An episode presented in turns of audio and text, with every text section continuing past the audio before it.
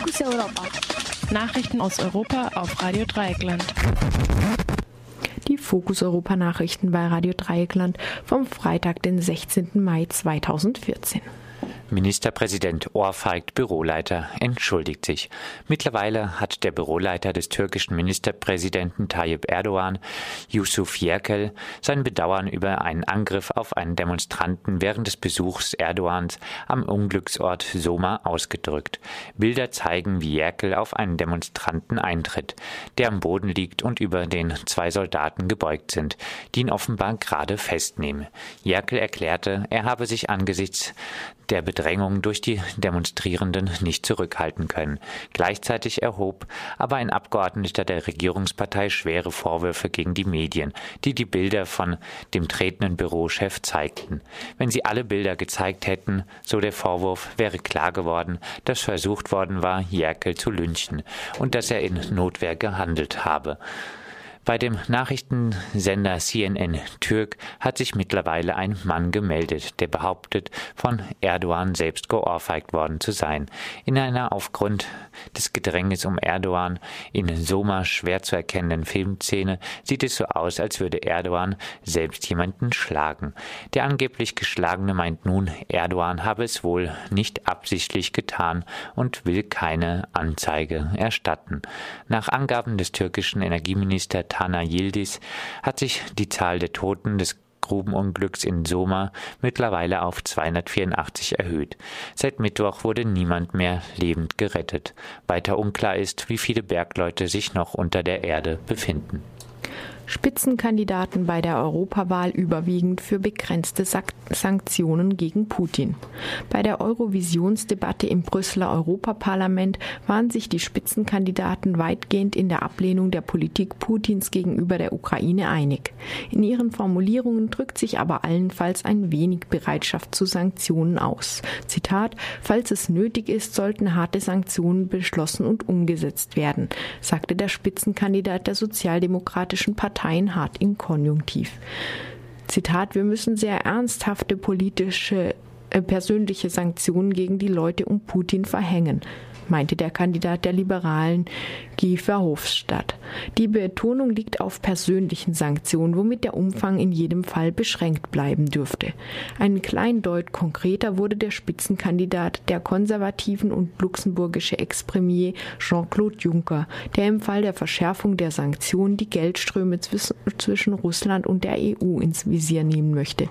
Am konkretesten, wenn auch auf beschränktem Terrain, war die Spitzenkandidatin der Grünen, die Waffen Waffenlieferungen europäischer Firmen an Russland dringend stoppen wollte.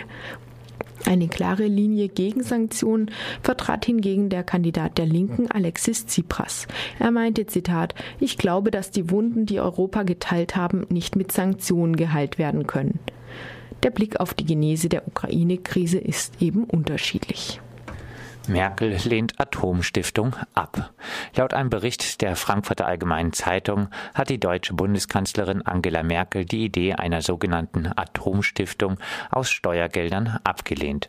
Nach einem nicht bestätigten Bericht des Spiegels wollten die deutschen Energieversorger die Einrichtung einer aus Steuergeld zu finanzierenden Stiftung, die für den Abbau ausgedienter Atomkraftwerke verantwortlich sein soll. Da es aber keine offizielle Bestätigung des Spiegelberichts gibt, erinnert das Ganze ein wenig an ein Schattenboxen.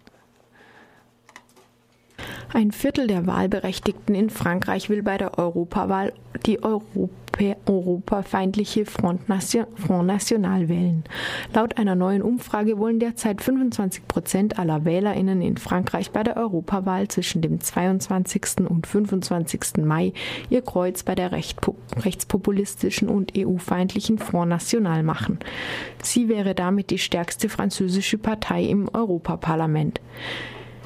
Die Front National bräuchte damit das notwendige Stimmengewicht, um mit Hilfe von fünf weiteren Parteien eine extrem rechte Fraktion im künftigen Europaparlament zu bilden. Unser Frankreich-Korrespondent Bernhard Schmidt weist allerdings darauf hin, dass die Rechtsextremen aufgrund ihrer stark nationalistischen Ausrichtung schon immer Probleme mit Zusammenschlüssen auf europäischer Ebene hatten. Also ich darf ganz kurz einen Vorbehalt gegenüber dem Begriff des Rechtspopulismus anmelden. Der Front National ist alles noch keine populistische Partei. Der Front National ist eine zeitgemäße, zeitgemäß auftretende neofaschistische Partei. Aber es gab tatsächlich in der Vergangenheit Schwierigkeiten, weil unter anderem aufgrund nationalpolitischer Rivalitäten die Fraktionen oft auseinandergeflogen sind. Die erste Fraktion war 1989 im Europaparlament französischer Front National Westdeutsche, damals vor der Wiedervereinigung Westdeutsche Republikaner und NSI, also italienische Neofaschisten. Dann haben die westdeutsche Abgeordneten um Franz Schöneber ein bisschen zu laut über den deutschen Charakter Südtirols nachszeniert. Dann waren die italienischen Neofaschisten sauer. 2007 flog die nächste Fraktion, die dann zustande kam, auseinander nach neun Monaten, weil äh, es gab in Italien pogromartige Ausschreitungen gegen Roma und die italienische neofaschistische Europaparlamentarierin Alessandra Mussolini redete sich dann so in Rage, dass sie ankündigte, man müsse alle Rumänen inklusive den rumänischen Botschafter hochkant aus Italien hinauswerfen, was die Abgeordneten der Großrumänien-Partei PAM, also der rechtsextremen rumänischen Partei wiederum, nicht äh, klasse fanden. Also diese Schwierigkeiten gibt es, aber natürlich äh, ist im Moment äh, gleichzeitig eine Dynamik da, weil durch den Krisenkontext seit 2008 und durch die doch äh, in Teilen der EU-Länder fallende Diskreditierung der bisherigen EU-Institutionen und ihrer Politik, äh, ein solcher Aufschwung für solche Parteien zu erwarten ist, dass sie natürlich um den Erfolg möglicherweise sich zusammenscharen werden.